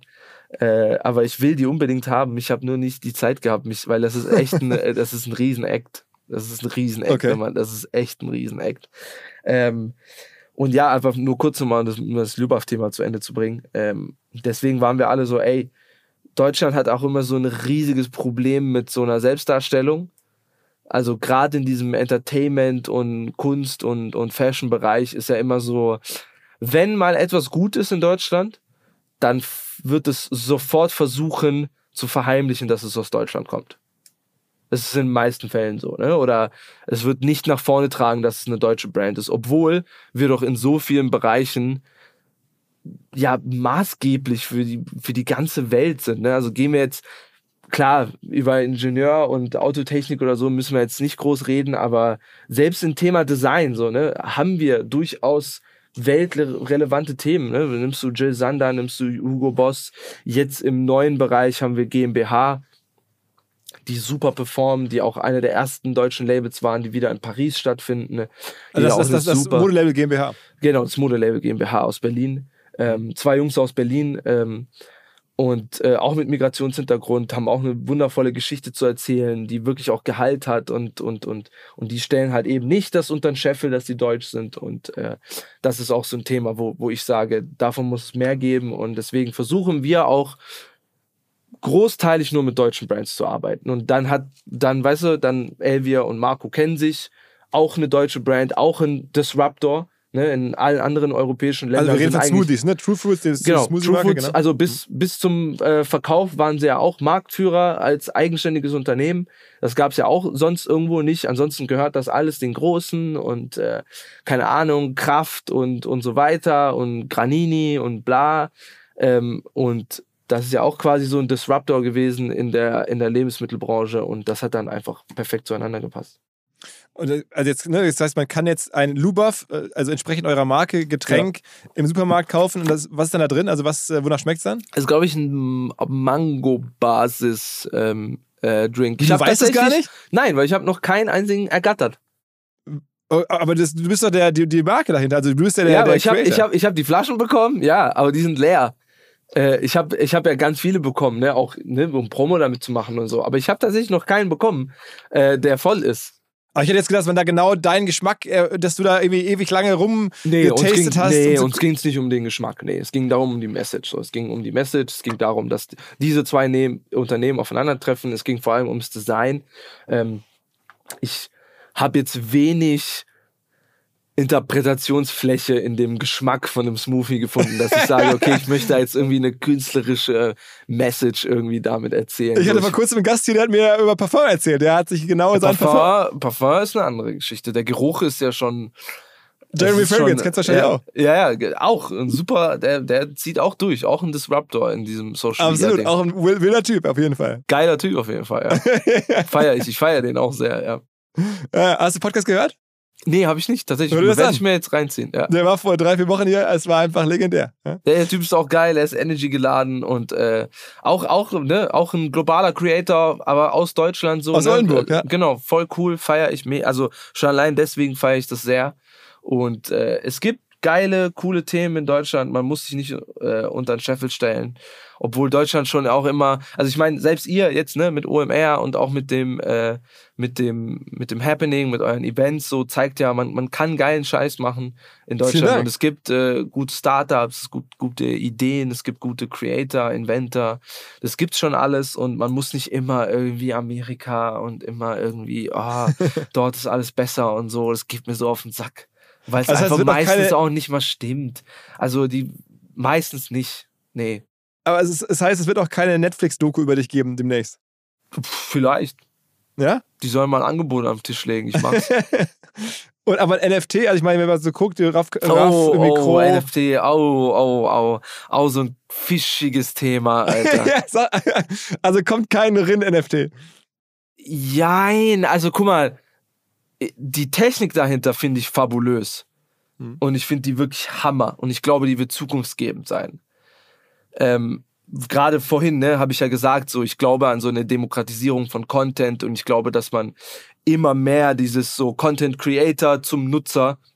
Ich glaube, irgendwann wird diese Vertriebsplattform wegfallen, äh, weil ich glaube, es wird einfach ein besseres Erlebnis für den Nutzer sein und ein besser kuratierteres Erlebnis. Äh, ich glaube, irgendwann werden auch Leute sagen, ey, ich habe keine Lust mehr nach dem Algorithmus zu konsumieren, sondern ich will wieder selbst konsumieren. Sieht man ja auch, kann man ja bei vielen Apps ja auch machen. Instagram hat das jetzt zurückgeholt. Äh, bei Reddit kannst du das gut machen, ne? dass du einfach deinen Feed so hast, wie er ist halt, ne? Und auch zeitlich so stimmt halt und kommt Bist du bei nicht Reddit nach aktiv? Likes. Ja, ich habe auch Reddit, ja. Ich genieße Reddit sehr. Ähm, ähm, und ich glaube, NFTs können da eine große Rolle spielen für, für alle. Ne? Also ein, ein Song könnte ein NFT werden, äh, wie auch immer sich das dann halt irgendwie widerspiegelt. Aber ich glaube, dieser shitty Use Case jetzt mit so schlechter Kunst, wirklich die schlecht ist. Das ist schlecht. Also es ist einfach wack. Diese ganze komischen JPEGs, die halt im Endeffekt großteilig nur, da wird halt Geldwäsche und, und, und, und sau viele Exit-Scams äh, ohne Ende, Alter. Ich meine, da, da kannst ja kaum an einer Hand abzählen, Alter, wie viele große Scams da jetzt gab, wirklich in zweistelligen Millionenhöhen und, und noch drüber. Und das ist halt für mich Bullshit. Dieses, ich mache jetzt irgendwie. Also so ein, so ein Ahnung. Board Ape oder sowas willst ja, du nicht mehr. Bullshit. Krasser Bullshit, krasser, überbewerteter Bullshit. Aber das damit ganze- wird geflext.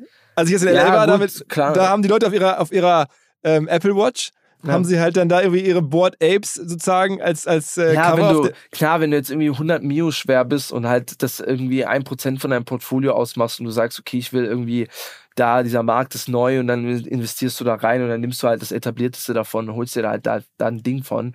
Das ist ja schon legitim, ne? Aber wenn du, so wie du sagst, wenn du halt dann irgendwie so Vögel hast, deren äh, äh, 90 Prozent ihres Portfolios ist halt diese eine NFT und dann ist es so, ja, okay, dann bist du halt, ist halt ein Tell, sag ich mal, für mich, dass du, ja, vielleicht nicht die hellste Birne im Raum bist.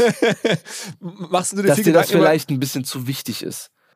Ich meine, du hast jetzt ja auch, äh, sag mal, ähm, bei deiner, in deiner Kindheit erlebt, wie schwierig es ist, wirtschaftliche Erfolge und auch wie, wie problematisch es ist, wenn man das nicht hat. Definitiv. Machst, machst du dir viel Gedanken jetzt auch wirklich über, über wie investiere ich meine Kohle, ja. Ja, also Immobilien, kaufst du alles, Häuser, was machst du? so alles eigentlich so. Naja, also ich habe erstmal, irgendwann habe ich gelernt, so, erstmal habe ich eine Trennung gemacht von so, was ist echter Wohlstand und was ist so gefühlter Wohlstand. Also Wo- Wohlstand und finanzielle Freiheit sind auch so Themen, die man irgendwie trennen muss. Ähm, weil Wohlstand definiert ja jeder anders. Mhm. Also für irgendjemanden äh, ist mein Leben das absolute Traumleben. Und äh, ich kenne viele Creator und, und Künstler, die genauso viel, äh, ja, nicht viele, aber ein paar, die genauso viel Geld haben wie ich äh, und die aber total unglücklich sind. Die halt immer nur nach äh, Leuten streben, die halt noch viel, viel mehr haben und sagen, oh, erst dann bin ich glücklich.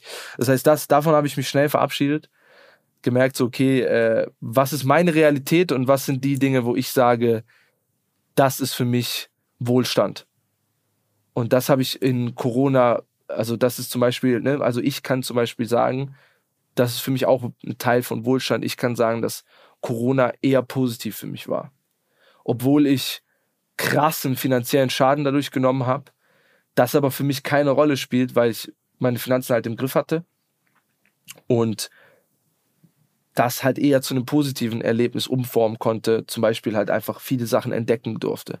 Ich konnte Hast dann zum Beispiel sowas regeln. Ich konnte zum Beispiel gucken, was für mich Wohlstand. Was ist, was sind Dinge, auf die ich nicht verzichten will in meinem Beruf. Und da habe ich zum Beispiel schnell gemerkt, das sind meistens gar nicht Themen, die mit so viel Geld verbunden sind. Was ich zum Beispiel liebe, ist einfach, ich kann aufstehen, wie ich will. Und ich kann meine Arbeit auch so einteilen, wie ich will. Also ich meine, na klar, ich habe natürlich auch etliche Termine und ich habe auch einen Apple-Terminkalender, aber und ich habe auch eine To-Do-Liste jeden Tag und äh, manchmal packe ich die, manchmal packe ich die nicht. Aber ich kann auch hart auf hart, wenn ich jetzt sag, wenn mich jetzt ein alter Freund anruft, ja, und ich kann ich einfach sagen, mir ist jetzt diese zwischenmenschliche Interaktion wichtiger. Ich kann einfach sagen, ich muss keinen Chef anrufen, ich muss niemand anrufen, ich kann einfach sagen, weißt was, ich mache diese To-Do-Liste, schiebe ich auf nächste Woche, ich gehe jetzt essen und ich, sag ich mal, profitiere jetzt von diesem, von dieser tollen zwischenmenschlichen Erfahrung. Und das ist für Hast- mich Luxus. Unser Partner Vodafone, also die Kolleginnen und Kollegen aus Düsseldorf, haben eine neue Kollaboration am Start und zwar mit Microsoft. Viele kennen und wissen das schon zu schätzen, also die Vorteile von flexibler Zusammenarbeit in Echtzeit, Cloud-Datensicherung, Updates und so weiter. Das alles steht zur Verfügung natürlich für Vodafone-Kunden oder solche, die es werden wollen. Außerdem hat es den Vorteil, wer jetzt zu Microsoft migrieren möchte. Vodafone-Geschäftskundenexperten helfen dabei, auch bei der Migration von Daten und Mails, all diesen Themen und auch im laufenden Betrieb wird man natürlich nicht alleine gelassen. Vodafone supportet jetzt auch Microsoft 365 ganzjährig für seine Kunden. Ein Argument, glaube ich, für Vodafone, auch ein Argument für Microsoft 365. Wer sagt, ich bin schon Vodafone-Kunde oder ich bin interessiert an Microsoft, informiert euch. Alle Details stehen unter vodafone.de slash Microsoft 365, also Microsoft 365 in Zahlen. Zurück zum Podcast. Würdest du sagen, dass du jetzt für deine, den Lifestyle, den du in den nächsten Jahren haben möchtest, bis zur Rente oder bis zum Tod, da bist du jetzt eigentlich durch. Also da hast du jetzt auch am Ende ausgesorgt. Das könntest du jetzt schon machen, ohne dass du jemals wieder irgendwas machen müsstest. Ja, also mein, mein, mein, mein Haus ist abgezahlt. Äh, meine, meine Kosten sind ziemlich minimiert. Also ich fahre ein Elektroauto, habe sogar Photovoltaik bei mir auf dem Dach und speise das mit ein. So, also ich kann das nicht 100% davon betreiben, aber teilweise.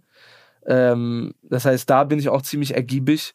Äh, mein Studiobereich ist auch sehr klein, also meine, äh, also meine Geschäftskosten könnte ich für die nächsten fünf Jahre mit einem Konzert bezahlen. so, also das, Das ist meine heißt- derzeitige Aufstellung. So. Und ich spiele so, keine Ahnung, 20 davon im Jahr. Also, ähm, und ohne Tour jetzt, ich spreche nur von Festivals. ähm, ähm, das heißt, ich bin da, das konnte ich halt auch bei Corona machen, so, ne? Alles durchschauen und ich konnte mir zum Beispiel jetzt halt diesen Luxus gönnen und sagen, ey, ich mache ein progressives Album. Ich muss nicht darauf achten, wie es chartet, ich muss nicht darauf achten, wie es streamt. Und zum Beispiel jetzt auch diesen Luxus zu sagen, ich muss nicht Social Media machen. Und ich muss es nicht so machen, wie es mir nicht gefällt. So, ich muss, ich muss es nicht machen. Ich habe, also ich muss die Dinge nicht finanziell getrieben machen. Äh, ich kann die Dinge viel, viel rationaler sehen. Ich kann mir mit den Dingen viel Zeit nehmen. Ich kann mir auch mehr Zeit für mich nehmen. Ich kann Dinge, sage ich mal, intrinsischer betreiben. Ich kann sagen, ey, mache ich das gerade, weil ich das will oder weil ich muss. Und ich kann viele Dinge machen, weil ich sie will. Und ich muss wenige Dinge machen. Und das ist für mich ein Riesenluxus. Aber trotzdem freust du dich jetzt wahrscheinlich, wenn es wieder losgeht mit den. Äh, Klar. Hey, wie, viel, das wie viele Shows äh, spielst du dieses Jahr noch? Also Ich glaube, ich habe äh, so, keine Ahnung, ich glaube, irgendwas, äh, irgendwas äh, kleines Zweistelliges habe ich an, an äh, ich glaube, irgendwas zwischen 10 und 20 Festivals habe ich. Ich habe nicht in den Ordner geguckt. Und Tour, wann kommt die nächste Tour? Äh, 23. 23. Das heißt, also einer von den Shows, kann man ja wirklich sagen, das ist ja für uns mega. Ja. Ähm, bist du dann bei uns in Hamburg? Ist ja die erste? Show. Wow, wow, okay. Also das wird Ist ja die erste knallen. Show. Also Ja, alle, die das jetzt doch- zuhören, hören noch schnell irgendwie. Das, was kostet normalerweise ein Tourticket bei dir? Boah, da überfrägst du mich gerade. Ich weiß es Aber nicht. sagen wir so was- 40, 50 Euro werden es sein, oder? Ja, schon, ja, schon. So, guck Fall. mal, und unser Messeticket kostet auch 49 Euro. Das heißt, man kriegt irgendwie, man ist, ist, du bist ja da und da sind noch ein Und paar man andere kriegt da. ja viel mehr. Da kriegt man mein viel Gott, mehr. Also, was für ein Erlebnis. hier, äh, Rin irgendwie für, für jedermann erschwinglich in Hamburg. Ähm, und aber, okay, vielleicht kommt nicht, also, ne, müssen gucken, dass wir alle in die Halle reinkriegen. Ähm, das, das wird wahrscheinlich schwierig genug, aber ich freue mich da mega drauf. Wo, wo, wo spielst du noch? Also, welche, welche Festivals, wei- weißt du schon? Also dieses Jahr, dieses Jahr Headline ich, glaube ich, alle Major Festivals im Dachraum. Also auch Rock am Ring und sowas alles. Alles. Also es gibt Guckst du dir selber an? Also entscheidest du selber, wo du spielst? Oder, größter oder, Festival Sommer. Ja, natürlich. Also es gibt äh, das auch. Also das ist auch, äh, da machen wir immer zwei Jahrespläne im Voraus. Also wir treffen uns, äh, der, mein Anwalt und mein Booker, äh, einmal im Jahr und dann wird alles durchgerechnet, alles wird, alles wird vorkalkuliert. Das heißt, bevor ich überhaupt auf die Bühne gehe, weiß ich, was ich an dem Tag verdiene. Und das ist halt zum Beispiel so, das machen auch viele Künstler nicht. Und selbst ich habe diese, habe das eine Zeit lang mal nicht gemacht und bin da auch auf die Fresse gefallen mit. Größenordnung ist das dann schon sechsstellig, oder? Nee, siebenstellig am Ende des Sommers, definitiv, ja. Am Ende, nee, nee, ich meine jetzt pro Abend. Also, Ach so, pro Abend sechsstellig, ja. Ja, schon ein ganz einträgliches Geschäft, ne? ja, ja aber Übrigens- klar, wie gesagt, also es ist toll und äh, es ist. Du ist warst das letzte. Konzert, auf dem ich war. Also es ist wirklich für mich eine, eine sehr, sehr Ach, gute Erinnerung. Vor Corona. Es war irgendwie, ich glaube, im Hamburg? Dezember 2019 in Hamburg Sporthalle? Sporthalle. Ja. Ähm, da war Toll. ich mit der Hamburg noch ist eh immer. Also Hamburg habe ich auch eine brutale Fanbase. Ja, also ich kann es wirklich bestätigen. Ich war total baff. Was mir auch nicht so klar war, ist, es gibt ja bei dir auch so dieses Pogen, sag ich mal, so ein bisschen so punkartig. Ja. Das, ich, ich stand da so ne, ein bisschen am Rand und auf einmal äh, geht es da richtig ab wie in so einem Moshpit früher irgendwie. Ja. Äh, ist das so ein bisschen bei dir Signature-Style oder wie ist denn sowas gekommen? Das, das ist aber nicht nur bei mir. Also ich habe das in Deutschland, sage ich mal, etabliert und groß gemacht. Aber das ist schon inzwischen, sage ich mal, Teil von Hip-Hop geworden. Dieser Rage, dieses Punkige äh, ist definitiv, glaube ich, schon komplett etabliert in, in jeder modernen Hip-Hop-Show. Vielleicht, vielleicht war ich letzten Jahr einfach. Ja, gut, es gab ja Wahrscheinlich keine- hast du, genau. Ich glaube, du hast dir nicht viel sonstigen zeitigen Hip-Hop reingezogen. ja, genau, ich war da also und dachte mir, okay, what the fuck, ja? Ähm, oh, aber okay, okay. Ähm, sag mal, letztes Thema, ähm, Gerne. Podcast. Ähm, ich weiß, dass du dir da ab und zu mal Gedanken drüber machst. Wir hatten ja, Ja. auch schon mal versucht, dich ein bisschen zu locken. Ähm, kommt Ja. da was von dir oder wie, wie guckst du auf das Thema? Ja, also ich bin da äh, wieder aufs Thema wie vor, vorhin so, ich muss mir, ich muss mich da halt einfach nicht beeilen. Ich muss das, ich kann das halt machen, dann, wann es mir passt. Ich kann das in der Frequenz machen, wie das mir passt und ich kann das auch inhaltlich so gestalten, wie das mir passt, weil das halt kein Geld machen muss, sondern wenn ich das mache, dann mache ich das, weil es mir eine Erfüllung gibt. Mhm. Und äh, ich bin mit Min am, äh, kann man schon so sagen, ich bin mit Min am Plan, so wie, wann und äh, wie man das einfach umsetzen kann, so dass wir da auch. Also mir geht's letztendlich immer ums Produkt. Also ich bin the product guy so. Sei es jetzt eine, sei es jetzt Klamotten, sei es jetzt eine Promophase, sei es jetzt ein Song, sei es jetzt ein Podcast oder so. Es geht immer ums Produkt. Es geht immer darum, dass ich in diesem ganzen Rin-Kosmos, der über die Jahre wahrscheinlich auch noch immer größer werden wird, äh, was Facetten so angeht, ähm, dass einfach immer qualitative Produkte da kommen. Auch in einer guten Frequenz, ohne dass irgendwie. Ich mag so Sachen nicht, dass es vor allem im urbanen Bereich immer sehr. Du merkst, oder ich glaube auch im Unternehmerbereich, Dinge werden irgendwie schnell gestartet, weil es irgendwo Hypes gibt. Wieder halt dieses Ding, ne? Leute können nur Zahlen lesen, Leute haben kein eigenes Kunstverständnis mehr. So Dinge werden halt gestartet, weil man merkt, irgendwo zuckt irgendwas. Äh, und äh, okay, und dann machen das die Leute und dann ist das so, und das werdet ihr wahrscheinlich, weil ihr macht ja auch Podcasts für andere, ne? Und das werdet ihr halt dann ganz schnell merken. Und da wirst du wahrscheinlich auch ein Lied von singen können. Wenn dann irgendwann mal was nicht klappt, dann ist die Motivation halt direkt weg. Weil es keine andere Motivation gab, außer irgendwie, oh, das muss Reichweite jetzt machen oder das muss Geld machen.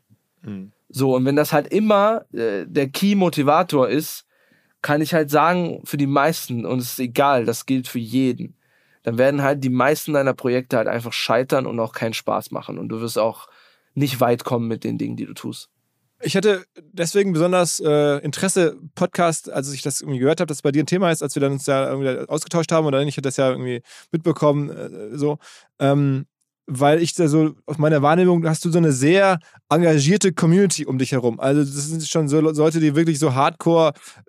Bist du auch, ich hatte mal einen Podcast gemacht mit Ashraf, der hat mir erzählt, wie intensiv er jeden Tag allen antwortet, DMs zurückschreibt, ohne Ende, dann Tag, irgendwie, weiß ich nicht, 200, 300 DMs beantwortet. Machst du das auch so? Nee, also der Ashraf ist da, äh, der ist da richtig gut, der ist, der ist komplett der Social Media Guy.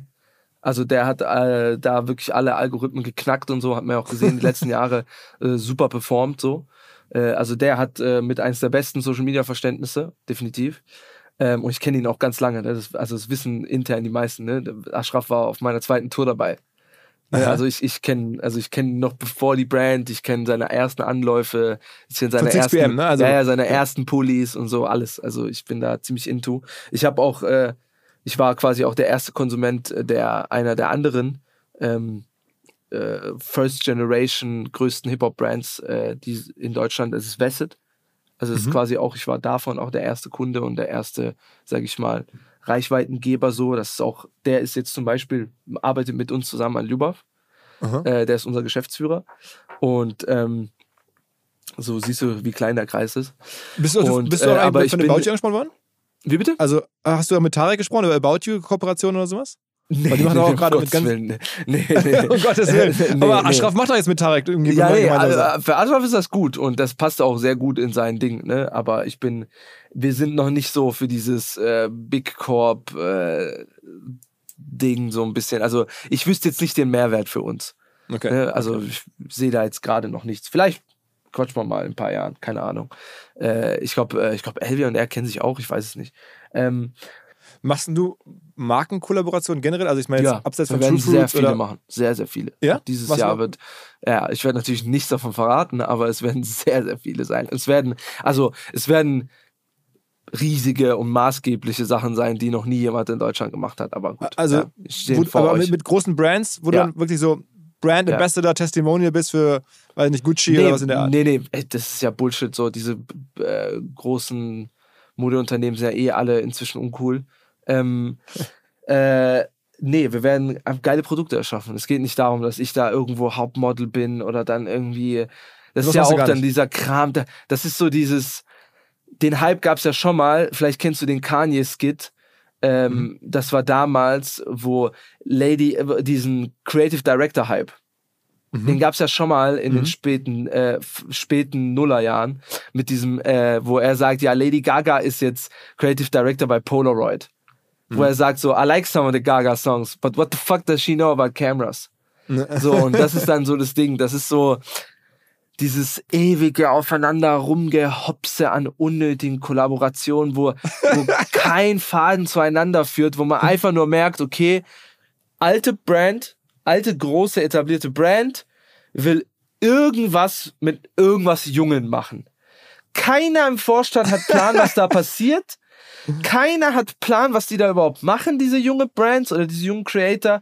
Es werden, es geht einfach nur darum, ah, okay, die haben coole Social Media Zahlen, äh, die sind irgendwie jung, irgendwie urban, äh, lass uns, wir machen da irgendwas davon, die dürfen dann irgendein Produkt von uns umgestalten ne? und dann hast du halt diesen Käse.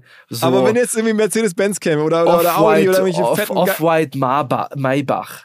Das ist Ah. kompletter Schrott. Ge- von, von Virgil Abloh. Ja, also rest in nicht gefeiert? peace, er ist ein wichtiger Typ und äh, er hat auch tolle Sachen gemacht, aber das ist so, das ist so eine Hauptsache-Collab.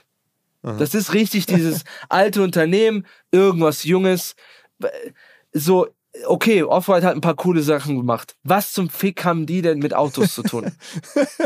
Ah, gut, ja, okay, okay. Also, wo ist der Mehrwert jetzt, außer dass die irgendein Auto erschaffen mit, da wird irgendeine Farbe geswitcht oder so, oder, weißt du, was ich meine? Also, Aber ich finde, ist es gibt schon so Designer, also wenn ich mir viel angucke, ist, gibt ist der Ronny Pop- Feig. Kennst du Ronny Feig? Ronnie, Von ja, Kiff? Ronnie Feig ist ja einer der ersten. Ne? Mit Kiff hat er das so gestartet, diese ganze Kollabo-Kultur. Aber ich finde, der, äh, der bringt ja schon was rein. Also wenn der jetzt Ja, aber der hat auch viel Käse gemacht. Der hat viele coole Collabs, aber der hat auch viel Schrott gemacht. So, so ist nicht. Ne? Also das, er hat auch erstmal sehr viele Sachen gemacht äh, in diesem Kiff-Universum.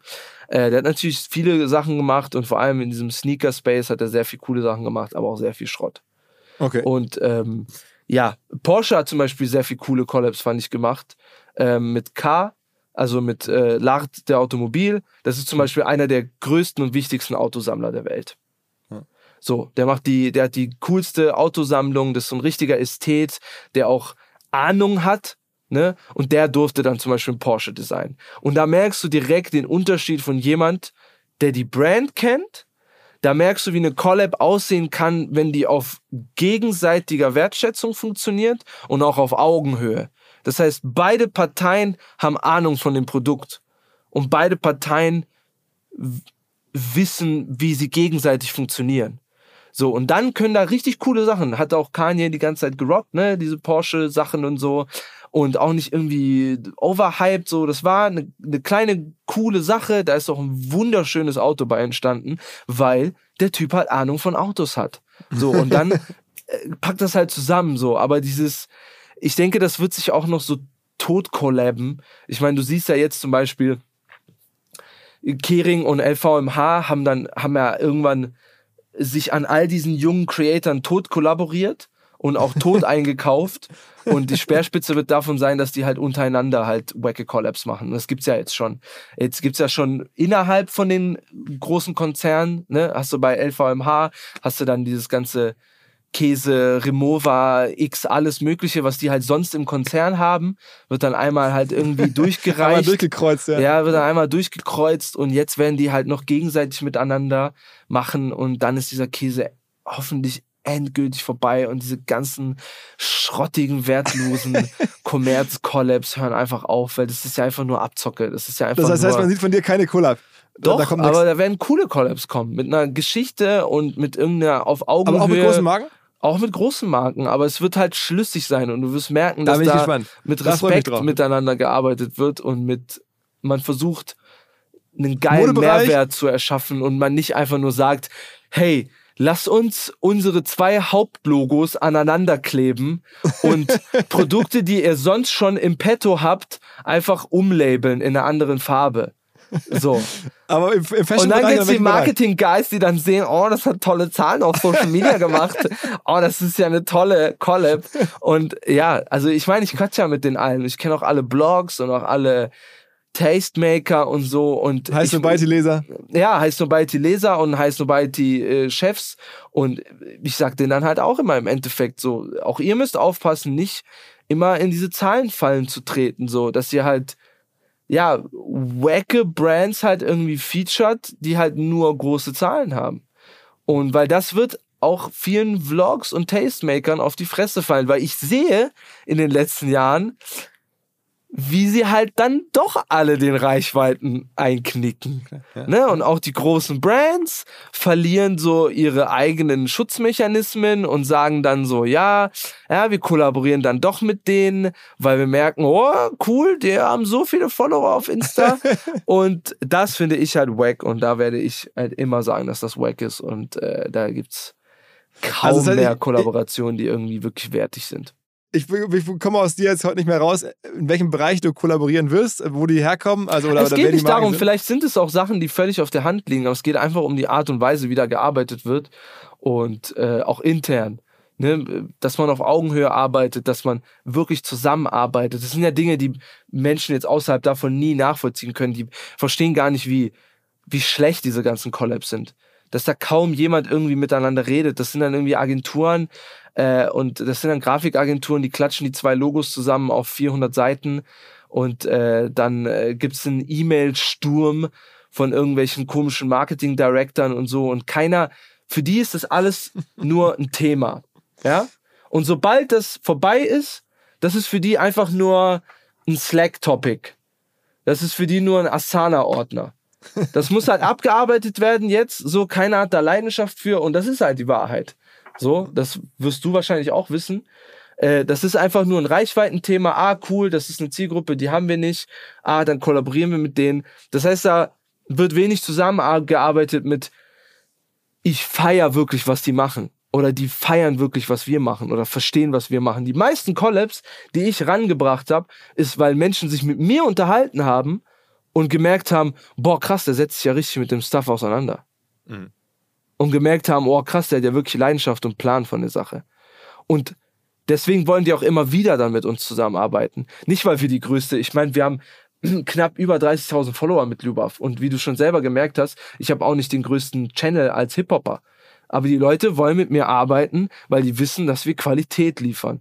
Dass wir nur mit Leuten zusammenarbeiten, wo wir wissen, was wir da tun und dass wir mit Wissen und Leidenschaft an den Dingen arbeiten. Und deswegen wollen die mit uns arbeiten. Deswegen wollen auch Leute mit Elvia zusammenarbeiten. Nicht, weil er sich auf jedes Thema setzt, weil es irgendwie Hype hat, sondern weil er selber Hypes erschafft. Sondern weil er sich auf Themen setzt, die halt gut sind und irgendwie auch was bewegen. Und da sind wir, glaube ich, alle gleich. Okay, okay, okay. Also ich freue mich sehr. Ähm, für Hörer dieses Podcasts, die bislang, es gibt ja auch irgendwie äh, nochmal verschiedenste Zielgruppen, die hier zuhören, bislang noch keines von deinen, äh, keinen von deinen Songs gehört haben. Welchen würdest du empfehlen? Was muss man von dir als erstes hören? Weiß ich nicht. Ich habe zu viele Facetten. Aber was ist der Intro-Song zu, zu Renato es gibt zu keinen. Es gibt, du mu- du musst alles hören. Ich habe eine sehr, sehr große, ich habe eine sehr große Welt. Da ist für viele Menschen was dabei. Ich habe ja inzwischen keine Ahnung alles gemacht, von Indie Rock über Grunge, über klassischen Hip Hop, über Neuzeit. Was war denn der meistgestreamte Song von Dior, oder?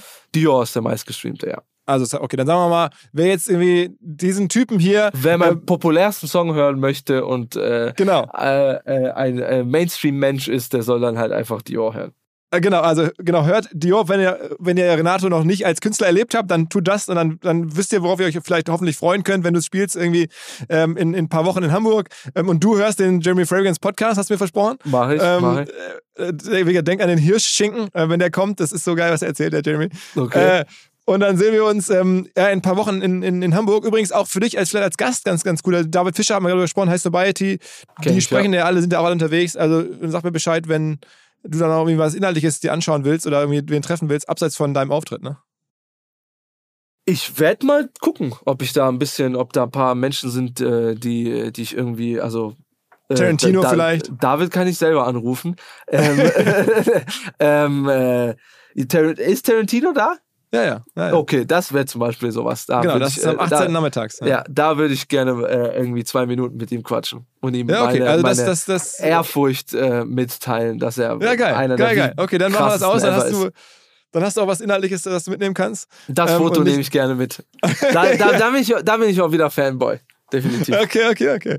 Renato, vielen Dank für deine Zeit und für, die, für, den, für den geilen Talk. Dankeschön, Dankeschön. Haut rein. Ciao, Ciao, ciao. Wir haben einen neuen Partner hier im Podcast, an dem wir mit OMR auch zu einem ganz, ganz kleinen Teil beteiligt sein dürfen. Die Rede ist von Along, eine Firma, die folgendes Problem löst. Und zwar B2B-Verkaufsprozesse sind sehr kompliziert meistens.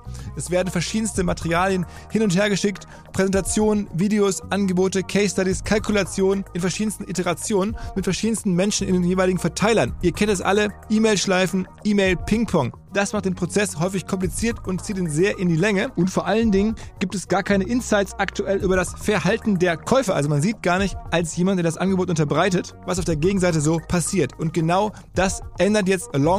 Die bauen die sogenannten Along Spaces, also digitale Sales Rooms, in denen alle Materialien hochgeladen werden können, in denen sich die verschiedensten Parteien austauschen können. Es entstehen einfach drei Vorteile. Man muss nicht mehr in irgendwelchen E-Mails nachsuchen. Angebotene Lösungen und Zahlen und Grafiken können schnell überall in Meetings geteilt werden. Und als Verkäufer sieht man natürlich, wer wann sich über welche Sachen informiert hat, worauf zugegriffen hat. Und man kann Informationen auch live anpassen. Along funktioniert also hier wie ein Co-Pilot, analysiert das Engagement der Interessenten und stellt sogar Empfehlungen für den nächsten Schritt zur Verfügung. Technisch aufsetzen kann man das alles in wenigen Minuten, auch mit dem jeweils eigenen CRM verbinden. Das macht Along. Wir glauben auch deswegen dran, weil es im Bereich Digital Sales Rooms die Nummer eins ist auf unserer hauseigenen Softwareplattform auf OMR. Reviews natürlich alles DSGVO-konform. Wer mehr wissen oder vielleicht eine Demo angucken möchte, alle Infos along space, ein Wort along space, space auch ausgeschrieben, alongspace.com slash OMR. Und wenn ihr jetzt über diesen Link kommt, also als OMR-Hörerin oder OMR-Hörer kommt, dann bekommt ihr drei Monate gratis, wenn ihr für ein Jahr bei Along abschließt. Zurück zum Podcast. Dieser Podcast wird produziert von Podstars bei OMR.